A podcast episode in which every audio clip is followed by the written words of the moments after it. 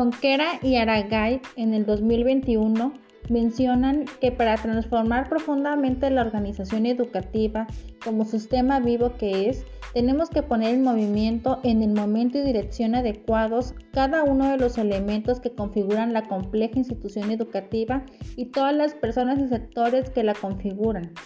Ya no se trata solamente de transformar lo que pasa dentro del aula, sino también de cambiar todo aquello que hasta ahora ha constituido lo que se denomina cultura interna, maneras de hacer, creencias, costumbres, valores, miradas, formas de tomar las decisiones, relaciones entre equipo, etc. Y esto requiere, por supuesto, una gran convicción y un liderazgo capaz de transformar y movilizar a todos los protagonistas hacia el sueño de cambio común.